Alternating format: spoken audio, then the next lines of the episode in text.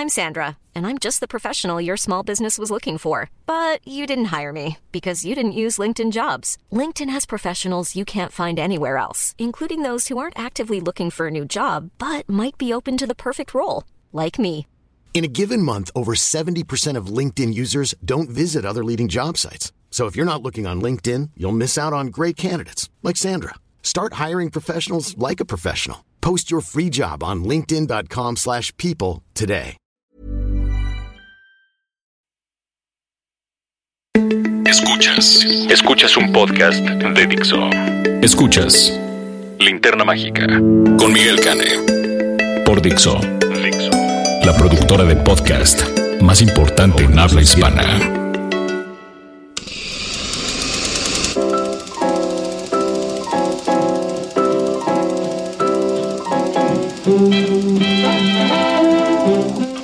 ¿Qué tal? Bienvenidos a La Linterna Mágica. Yo soy Miguel Cane.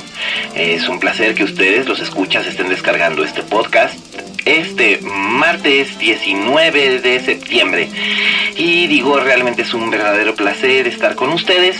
En esta ocasión estoy solito, así que este será una, una linterna más expedita, pero eso no quiere decir que no vaya a ser interesante o entretenida, que es lo que vamos a tratar de hacer por ustedes. Así es que, ¿qué les parece si empezamos por el principio? La crítica de la semana.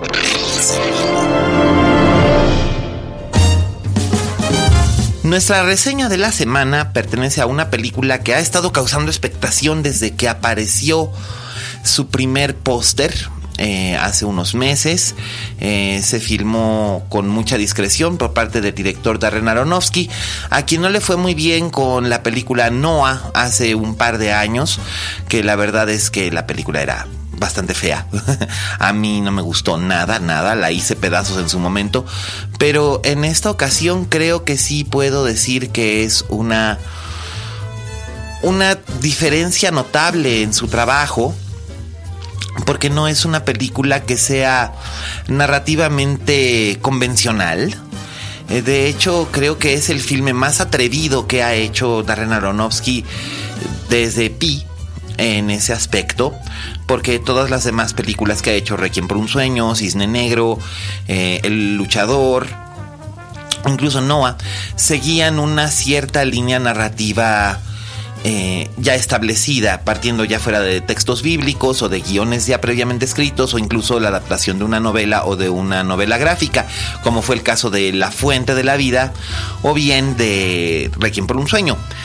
Pero en este caso, Mother es un o Madre es una, una película completamente original en ese sentido, si bien está pletórica de referencias y alusiones a otras obras cinematográficas, por supuesto, partiendo desde El bebé de Rosemary de Roman Polanski. También eh, partiendo de filmes como El discreto encanto de la burguesía de Buñuel o El ángel exterminador de Buñuel también eh, o La edad de oro de Buñuel. De hecho hay mucho, mucho de Buñuel. También de Eraserhead de David Lynch. De hecho hay gente que ha dicho que esta película es un poco como Darren Aronofsky quiere ser David Lynch y creo que no les falta razón. Eh, también están elementos del body horror de David Cronenberg en cintas como Existence o Crash. Pero creo que también es una película que tiene su propia identidad, pese a tantas alusiones y referencias, y eso la hace que sea realmente interesante, si bien no creo que vaya a ser una película que tenga éxito con el público masivo, pese a estar encabezado su reparto por una superestrella como lo es Jennifer Lawrence, o un actor muy popular como lo es Javier Bardem, o teniendo a dos estrellas eh, antiguas, pero todavía con mucho lustre, como son la espléndida Michelle Pfeiffer o Ed Harris, o inclusive eh, actores que han sido revelación y que se están colocando muy bien como Donald Gleason. Pero bueno, ¿qué les parece si mejor les explico un poco de qué va el asunto para que no se espanten? Voy a tratar de no hacer spoilers, pero lo que pasa es que no hay una manera de explicar esta película sin caer realmente en, en un spoiler porque nada de lo que vemos es realmente real, todos son interpretaciones de ideas que tiene el director y guionista pero lo pondremos de esta forma. Hay un hombre que es Javier Bardem, que es un poeta eh, aparentemente célebre, que lleva años sin poder eh, escribir nada, que tiene una esposa, eh, que es Jennifer Lawrence, que lo ama profundamente, y ellos reciben en su casa, una hermosa casa aislada del mundo, en el campo, ellos reciben primero a un hombre mayor, que es Ed Harris, y posteriormente a la esposa de este, que es Michelle Pfeiffer, y ellos eh, se mudan a vivir con, con esta pareja y la dinámica que ocurre entre ellos se va transformando cuando la esposa anuncia que está embarazada. Eh, sé que esto suena mucho como el bebé de Rosemary, de hecho el propio Aronofsky ha jugado con estas alusiones y referencias, incluso eh, de manera promocional se lanzó un póster que seguramente muchos de ustedes vieron. Eh, finalmente, Rosemary's Baby eh, también es una película de Paramount Pictures. Eh, era un póster igual verde con Jennifer Lawrence de perfil mirando hacia arriba. solamente que en lugar de que hubiera, en vez de Mia Farrow y en vez de que hubiera un carrito de bebé, había una casa, ¿no? La casa de la película. no puedo revelarles más de la trama. No podría porque todo el efecto alucinatorio de la película se perdería si yo les dijera qué es lo que está ocurriendo o lo que yo estoy interpretando que está ocurriendo porque es es imposible poner una descripción o una recapitulación de la trama porque en realidad no hay una trama per se todos son una serie de ideas e imágenes que están eslabonadas muy cuidadosamente. Eh, hay cameos, por ejemplo, está Kristen Wiig que aparece por ahí. Pero eh, todo esto es como muy inexplicable. Literalmente es una película inexplicable e inquietante. No es una película de horror, literalmente no lo es. Es un drama, es un drama eh, surrealista, eh, con elementos, con toques de horror, de suspenso, de misterio, de mística, pero es, es una cosa realmente fascinante. No, no encontraría la manera de cómo explicárselos. Así que lo que puedo hacer es exhortarlos a que la vean. Ahora bien, eh, un caveat emptor para los que piensan irla a ver. Si piensan que van a ver a Jennifer Lawrence en una cinta convencional como Escándalo Americano o las de los Juegos del Hambre, eh, prepárense porque no es así. Esto está imbuido de toda la mística judeocristiana con la que ha estado obsesionado desde hace algunos años Aronofsky. Eh, hay muchas alusiones bíblicas y místicas eh, al Génesis, a Adán y Eva, eh, el pecado original, el castigo de Dios, Caín y Abel, etcétera, etcétera. Todo eso está en cierta forma presente en lo que es madre. Eh, esto también se puede advertir, yo creo, en en algunos de los, de los carteles que muestran, a, el, por ejemplo, el cartel promocional que muestra a Jennifer Lawrence en un espacio edénico eh, con un corazón sangrante en sus manos, que es un, plot point importante. Eh, también la vimos este, como si fuera una figura estofada de una, de una Madonna, de una Virgen, eh, que en cierta forma esto también está relacionado con la con la trama. En realidad hay muchas formas de ir conectando los puntos.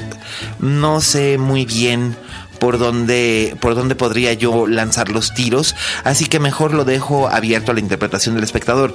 Pero sépanlo, no van a ir a ver una película con una estructura narrativa lineal, no esperen un principio, un nudo y un desenlace convencionales. Eh, seguramente va a ser polémica y controversial, especialmente aquí en México, donde no existe una tradición eh, para y es curioso, siendo que es el país que Antonin Artaud llamó el, el lugar donde el surrealismo es una forma de vivir. Eh, aquí no existe mucho aprecio por el surrealismo, preferimos siempre el realismo y entre más concreto mejor. Esto se ve incluso en, en la mayoría de la producción mexicana que opta por ir por un miserabilismo mexicano para mostrar las miserias del agro o los problemas del narco, en lugar de, este, de buscar algo más fantástico o inexplicable. Y hecho suele encontrar problemas para distribuirse. Veas el caso de La región salvaje que finalmente se estrenará hasta enero, eh, si bien le va, pero... Eh, a lo que me refiero es a esto. No, no hay una estructura narrativa cohesiva y nosotros no estamos acostumbrados a tener que usar nuestra imaginación, sino que esperamos que todo se nos dé explicado y peladito y a la boca, ¿no? Que ha sido un problema, por ejemplo, con gente que ha ido a ver It, la de eso, que dicen es que no entiendo muy bien por qué hay cosas que no me explican, porque hay cosas que uno, o se van a explicar en la segunda parte, o dos, no necesitan explicación, están ahí para que el espectador las interprete a su gusto. Creo que eso es algo muy importante, que el espectador utilice su imaginación como una herramienta cuando va al cine. Eso de yo no voy al cine a pensar es el pretexto más pobre que yo he encontrado para la pereza mental. Entonces, si no vas al cine a pensar, no vayas, porque el cine es algo, es un arte que requiere un ejercicio mental de imaginación. Entonces, Madre es una película imaginativa, sin lugar a dudas, pese a todos los aspectos derivativos que tiene, pero definitivamente debe ser una de las películas más imaginativas que yo he visto en los últimos dos años. Eh, está bellamente realizada. Jennifer Lawrence, a quien habitualmente yo no soporto porque siempre me parece monotónica, está monotónica, pero está bien. Está bien, está. Está. Eh, no sé si es porque Aronofsky así creó el personaje a la medida, pero ella está como debe estar en el sentido de que es eh, un personaje vulnerable, eh, inmaculado y al mismo tiempo rodeado de estas eh, fuerzas siniestras o extravagantes o tenebrosas o como quieran decirle. Y ella este, está en el centro de esto como una figura casi de total inocencia y esto se, apega muy bien a, su estilo de actuación que es casi casi este monótono. Eh, además hay 66 minutos de la hora y media que dura la película son close-ups de ella. Entonces bueno eh, si eso no es un acto de amor yo no sé qué es pero están advertidos los fans de que no la van a ver en una actuación convencional. Bardem está sumamente sólido, la que es impresionante es Michelle Pfeiffer en un personaje sumamente inexplicable, valga la redundancia, del término. Y Ed Harris que por supuesto siempre es garantía de ser maravilloso. Y como ya decía por ahí anda Donald Gleason por ahí anda Kristen Wiig eh, pero son papeles pequeños que no puedo revelar porque entonces estaría estropeando la trama, pero son, son interesantes estos cameos porque ayudan a apuntalar lo que es básicamente una especie como de metáfora sobre ciertos temas que le interesan a Darren Aronofsky. Entonces, eh, si son fans de Darren Aronofsky, de sus obras anteriores, eh, si son fans de Jennifer Lawrence, de, de, Javier Bardem o de Michelle Pfeiffer o Ed Harris, probablemente van a ser más tolerantes con esta película, pero si son espectadores que están esperando una película de terror, Mejor vayan y compren su boleto para ver It de nuevo, porque esta no es una película de terror con sustos convencionales. De hecho, eh, me sorprende que se le vaya a estrenar de una manera masiva. Yo creo que Paramount está confiando demasiado en el poder de venta de Jennifer Lawrence o de Javier Bardem en México, eh, de Jennifer Lawrence en más en los Estados Unidos, porque esta es lo que consideraremos una película de arte, un art film que si hubiera sido hecho en Europa por un director desconocido, con actores desconocidos, probablemente hubiera llegado al circuito festivalero, pero no hubiera, eh, no hubiera tenido exhibición comercial. Esa es la verdad. Pero bueno, esos son mis comentarios acerca de Mother y con ellos son con los que me quedo. Si ustedes están de acuerdo o no después de haber visto la película a partir de este viernes 22 en salas de toda la República, por favor, mándenme sus comentarios con el hashtag linterna mágica y díganme si estoy en la razón o si no, pues mándenme saludos para mi madre, porque aunque ustedes no lo crean, si tengo una, que de hecho escuché este podcast. Hola mamá. Así que, este, estoy a su entera disposición. Ya saben que siempre respondo menciones. ¿Y qué les parece si ahora vamos con nuestro corresponsal Raulito Fuentes, que nos va a hablar de otro interesante estreno que está ya en carteleras, eh, que es eh, un documental eh, sobre Morgana Love, sobre su sueño de convertirse en reina de belleza siendo una mujer trans. Y pues Raulito Fuentes nos va a hablar de Made in Bangkok. Así que adelante Fuentes. Oye Fuentes. Hola, ¿qué tal? Esto es Oye Fuentes, el espacio que Miguel Cane me brinda en la linterna mágica. Yo soy Raúl Fuentes y a mí me encuentras en Twitter y en Instagram como arroba Oye Fuentes. Oigan, pues fíjense que fui a ver el documental Made in Bangkok, es la ópera prima del director argentino Flavio Florencio y nos cuenta la historia de Morgana. Morgana es una chica soprano, es una chica transgénero que se mete a un concurso de belleza en Bangkok para que si gana, pues va a tener la cantidad de 10 mil dólares mismos que utilizará para hacerse su operación de reasignación de sexo. Entonces, pues eso es lo que nos cuenta básicamente el documental, la historia de cómo Morgana se prepara para competir con las otras Misses de, de varios, de varios países y, y cumplir su sueño. Su sueño es pues ser una mujer por completo, es ya eh, pues pasar de ser una mujer transgénero a ser una mujer transexual y lo que hace el documental eh, muy bien es precisamente contarnos pues la historia de quién es Morgana. Eh, Morgana es una chica adorable, es una, es una chica que desde el primer momento en que la vemos pues nos simpatiza. Una, una cosa que me gusta mucho del documental es cómo la, la, presenta el director. Lo que, lo que vemos en la primera imagen, esa esa Morgana cantando en, en, la cocina de su casa y el director se las apaña para presentárnosla desde atrás, digamos, ella está en la cocina, pero la puerta de la cocina está cerrada, entonces la vemos de lejecitos y entonces pues vamos, vamos develando este, este personaje, ¿no? Una cosa que está muy, muy padre el documental, pues son los, las otras mises que van, que van acompañando en su camino a, a Morgana, sobre todo mis, mis Venezuela, que es un personaje adorable, que es un personaje lleno de vida, son, son como, como la, la sagrado de la película de, de Todo sobre mi madre Pedro Almodóvar. Y bueno, una segunda parte en la que ella pues tiene contacto con un doctor que pues que le ofrece hacerle esta operación. Es un documental eh, realizado con bajo presupuesto, parecería, parecería que únicamente eh, el director agarró su cámara y se llevó a un sonidista y uno que otro productor para, para que lo pudieran hacer. Es, en ese sentido es un documental muy, muy íntimo pero también es un documental pues pues precisamente que, que, por la falta de recursos o por la falta de pericia de su de su novel director pues a lo mejor queda un poco a deber en cuanto a que nos presente a lo mejor una narrativa mucho más elaborada como documentales no sé si fueran dirigidos por por Michael Moore o por Errol Morris o incluso por Werner Herzog. Pero sí es cierto que es muy importante que este tipo de documentales tengan difusión en un momento pues en el que hace falta mucha representación, ¿no? Representación de las mujeres, representación de eh, personas LGBT, en este caso, pues personas marginadas como son las, las mujeres trans, ¿no? Que, que están viviendo muchísima violencia.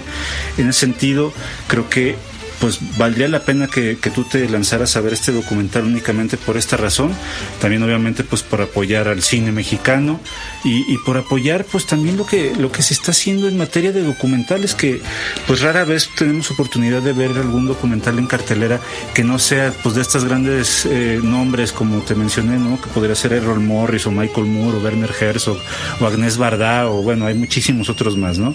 Entonces esta es mi recomendación de la semana, eh, sí me parece que es un documental que vale la pena ver y sí creo que también vale la pena seguir la pista a Flavio Florencio. Sé por ahí que está trabajando en varios eh, proyectos que también tienen que ver con, con documentales o con, o con pequeñas capsulitas con, con, del tema LGBT. Y pues nada, me gustaría que si tú ya tuviste oportunidad de ver este documental, pues lo platiquemos. Digo, alejarnos un poco de Hollywood o de las series de televisión, también hablar de este tipo de productos es interesante e importante. Te recuerdo que mi nombre es Raúl Fuentes y a mí me encuentras en Twitter y en Instagram como arroba oyefuentes y pues nos escuchamos la próxima semana. Hasta luego. Escuchas. Escuchas. Linterna mágica. Fixo. Gracias Raulito, qué maravilla. Bueno, ustedes ya saben, es el crítico de cine más chévere de Jalisco. Lo pueden escuchar en internet en el programa Buenos Muchachos, que es los sábados a las 2 de la tarde. Y también este, lo pueden seguir en redes sociales como arroba oyefuentes. Este, eh, seguramente lo van a querer admirar y adorar tanto como lo quiero, admiro y adoro yo, su servidor. Y bueno, pues ahora vamos con nuestra recomendación doméstica de esta semana. Y nuestra recomendación doméstica de esta semana es... Recomendaciones domésticas.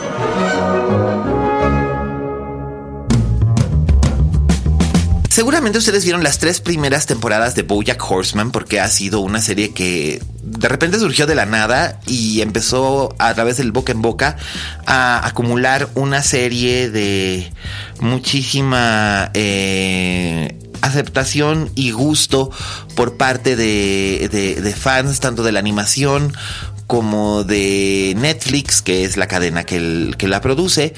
Y la verdad es que no le ha ido mal a esta serie. La, tercera temporada realmente es brillante. La segunda temporada tuvo un capítulo formidable que era completamente cine mudo, el capítulo submarino. Y en esta ocasión, pues la cuarta temporada eh, nos llega con el aftermath, las consecuencias de lo que ocurrió al final de la tercera temporada, que nos dejó a a, a Bojack en una carretera teniendo una especie de colapso nervioso o más bien el cierre de un colapso nervioso que había ido teniendo a lo largo de toda la tercera temporada y ahora en la cuarta está empezando a hacer cosas nuevas y diferentes eh, y también pues todos sus, amigos que, que, lo rodean. Princess Caroline que es una gatita es una gatita persa que también es una poderosa agente de Hollywood eh, Diane Nguyen que es una joven estadounidense coreana que está casada con Mr. Peanut Butter, que es un famoso actor que también es un perro labrador.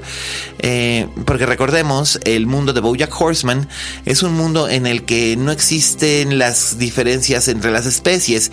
Es decir, los animales y los humanos tienen el mismo nivel de civilización y pueden incluso tener relaciones interpersonales, eh, matrimonios, relaciones sexuales, etcétera, con completa naturalidad.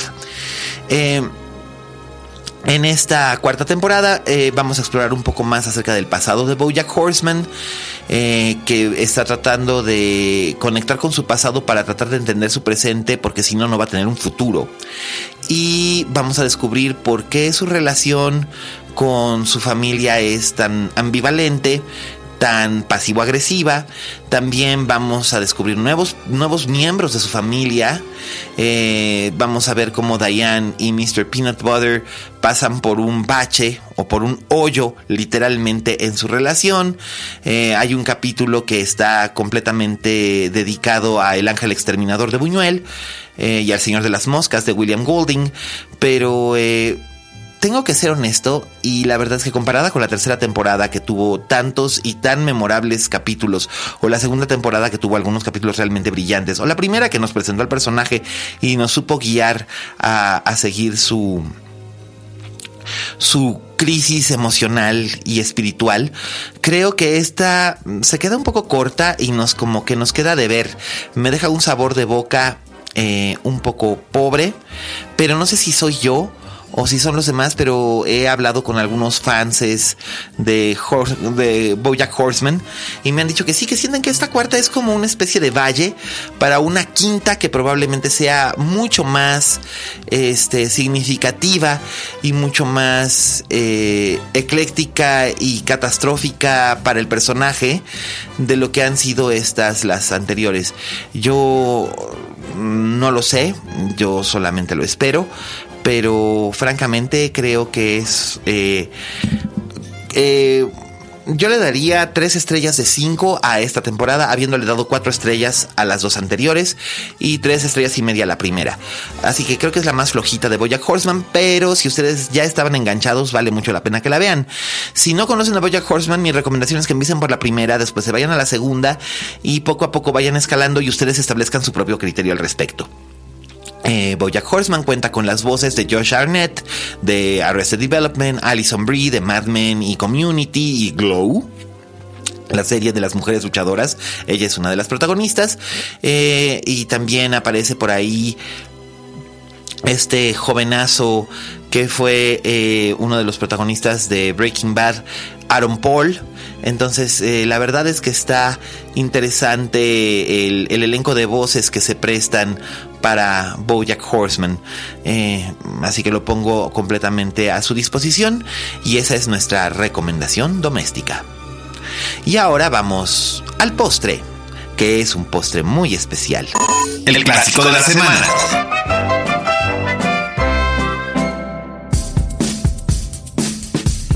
Pues nuestro postre especial en esta ocasión eh, viene a ser una película con la que se ha comparado mucho precisamente a Madre, la película de la que hablamos en, en, la reseña de la semana y que además ustedes saben es mi película favorita de la vida entera. Hago referencias a ella prácticamente en cada emisión de este podcast debe haber alguna alusión a esa película y definitivamente es un gran amor el que yo le tengo a este filme que es por supuesto el bebé de Rosemary de Roman Polanski. La semana pasada hablamos con Alex Spitzer, que nos presentó eh, Me gusta pero me asusta, que por cierto ya también está en carteleras, así que corran, corran, vayan a verla a partir de este viernes 22 y apoyen, apoyen el cine mexicano porque además se la van a pasar realmente bien. La semana que viene reseñas de esta película. Em, yo eh, sobre el bebé de Rosemary, debería de decir que todo es por razones sentimentales, el vínculo tan estrecho que tengo con él. Todo se originó cuando yo era pequeño y en casa de mis padres, donde crecí, había un librero donde había varios libros que yo solía ver de vez en cuando y en las estanterías altas estaban los libros que yo no podía leer. Entre ellos estaba eh, La semilla del diablo, que es el título en español, que, lleva el bebé de Rosemary. Era una edición en español del Círculo de Lectores, que quizás algunos de ustedes recordarán esa edición que era de tapas duras y tenía en la cubierta una ilustración que era muy inquietante. Era una mujer embarazada de perfil con los ojos del diablo eh, asomados o sobrepuestos al, al, vientre, ¿no? Eh, digamos que esta edición es una edición que yo le tengo mucho cariño, la recuerdo con profunda ternura. Eh, básicamente porque a los siete años, una cosa así, eh, le pregunté a mis padres que qué era la semilla del diablo, me llamaba la atención que tuviera la palabra diablo en el título y me dijeron que era un libro que solamente podría leer cuando fuera grande y yo dije, ¿qué tan grande? Cuando seas grande, pero ¿qué tan grande? Eh, cuando tengas 20 años, 20 años es mucho tiempo. Entonces mi mamá solamente por ser digamos, no condescendiente, pero eh, amable, dijo, está bien, cuando tengas 10 hablaremos. Por supuesto no podía esperar a tener 10 años, a los 7 años tener 10 años te parece una eternidad. Entonces lo que hice fue que en unas vacaciones escondidas me trepé en un banco, yo que padezco vértigo, me trepé a un banco, bajé el libro a escondidas y lo leí a escondidas metido debajo de la cama de mi mamá con una linterna durante varios días. Y por supuesto no entendí ni nada de lo que me estaban contando, pero me encantaba la manera en la que estaba contado. Me gustaba esta especie de realidad cotidiana con personajes que me parecían tan, tan parecidos a, a la gente que conocía yo, a, a mi madre, a mi padre, de hecho me imaginaba a Guy y Rosemary Woodhouse como mis padres, eh, que en ese entonces eran jóvenes. Eh, vamos, no tenía una conciencia de que era una obra de una época anterior, no tenía conciencia de los matices y tonos que tiene. Y no me asusté. La verdad es que no me asusté porque no entendía la magnitud del horror que plantea esta historia de Ira Levin. Posteriormente, eh, como a los 14 años, por fin volví a leer el libro, esta vez en inglés, y digamos que volvió a ocurrirme lo mismo, me enamoré de los personajes, me enamoré de las imágenes que, producía, pero no sentía miedo. Y más o menos a esa edad, a los 14 años, fue que vi la película por primera vez, y por un lado me pareció un poco decepcionante que no se pareciera a la imagen que yo tenía en mi mente de la película, o de lo que podría ser la película habiendo leído el libro ya varias veces y por otro lado me pareció una adaptación sumamente fiel a la, al, libro. Eh, y desde entonces hice mi, mi cruzada personal por em, escribir, averiguar, conocer todo lo que pudiera sobre esta sobre esta película. De hecho, el tan prometido spin-off de este, de este podcast, que no lo he podido grabar porque va a ser seriado, va a ser en partes, eh, va a girar en torno a esto, así que no voy a hablar demasiado acerca de este clásico, más bien voy a hablar acerca de, de sus conexiones con la, con la cultura popular y sus conexiones específicamente con Mother. Eh, para mí se volvió muy importante saber todo lo que pudiera averiguar acerca del rodaje de esta película, cómo se hizo, cómo se escribió la historia. Eventualmente tuve la fortuna de poder entrevistar a Ira Levin, de poder entrevistar a Roman Polanski, a Mia Farrow, de escuchar sus versiones de cómo se hicieron las cosas, versiones a veces coincidentes, a veces contrastantes. Este todas estas cosas que que construyen y componen la que es probablemente la película que más amo en esta vida y precisamente por lo mucho que la amo, es difícil eh, encapsularla solamente en palabras. Eh, Rosemary y Guy Woodhouse son Mia Farrow y John Cassavetes, en dos de los papeles más difíciles de castear que tuvo la Paramount en su época.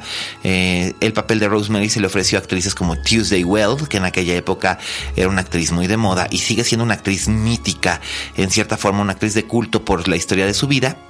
Eh, se le ofreció a Tuesday Weld, se le ofreció a Jane Fonda, a Julie Christie, incluso el propio Roman Polanski pensó en ofrecerle el papel a Sharon Tate, su novia, en aquel entonces, posteriormente su esposa, de trágico final, pero eh, no se atrevió porque pensó que no sería ético eh, hacer una película con la chica con la que estaba viviendo en ese momento e imponerla a él, ¿no? Eh, finalmente Bob Evans, el director del estudio, eligió a Mia Farrow por dos razones. Uno, estaba casada con Frank Sinatra, cosa que hacía que estuviera en las revistas de chismes cada semana.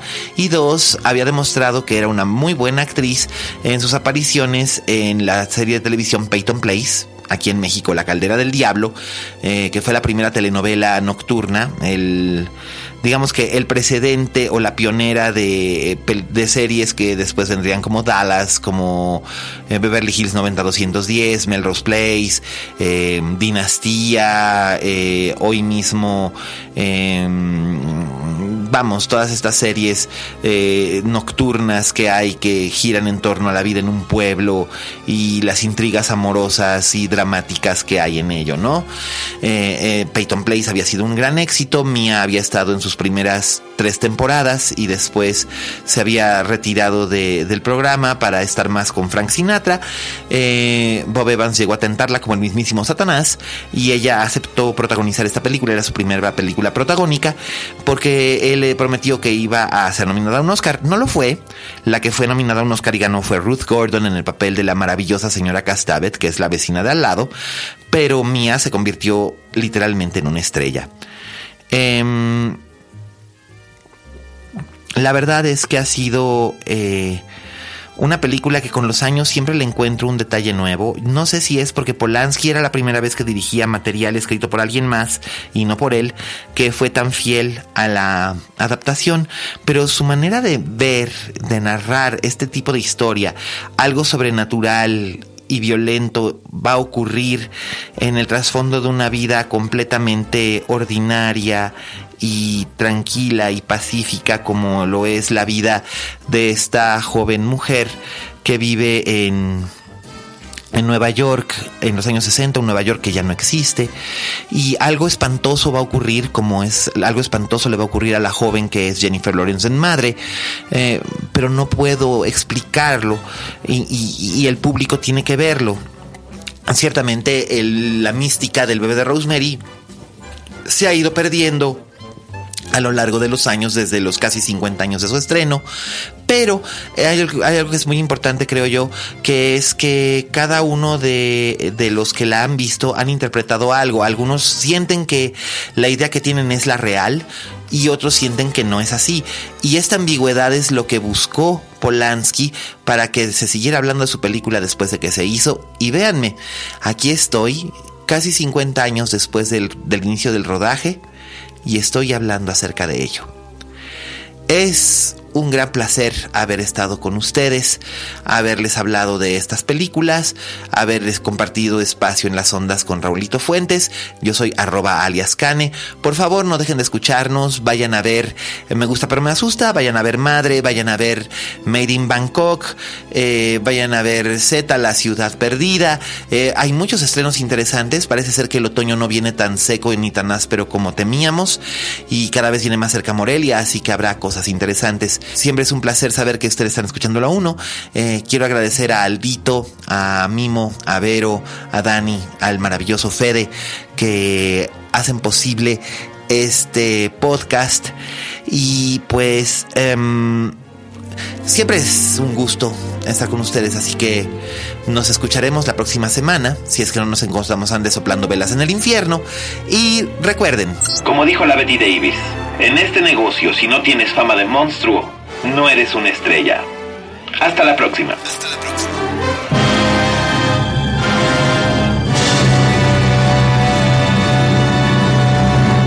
Dixo presentó Linterna Mágica con Miguel Cane.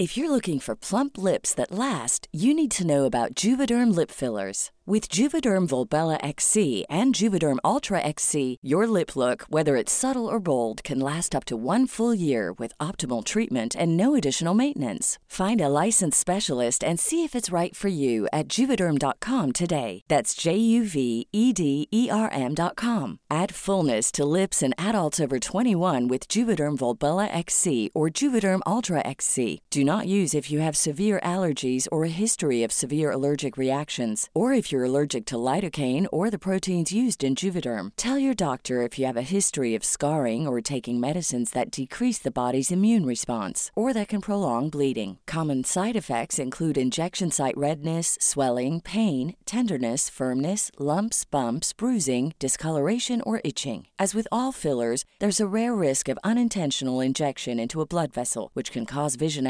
abnormalities, blindness, stroke, temporary scabs, or scarring. For full important safety information, visit juvederm.com.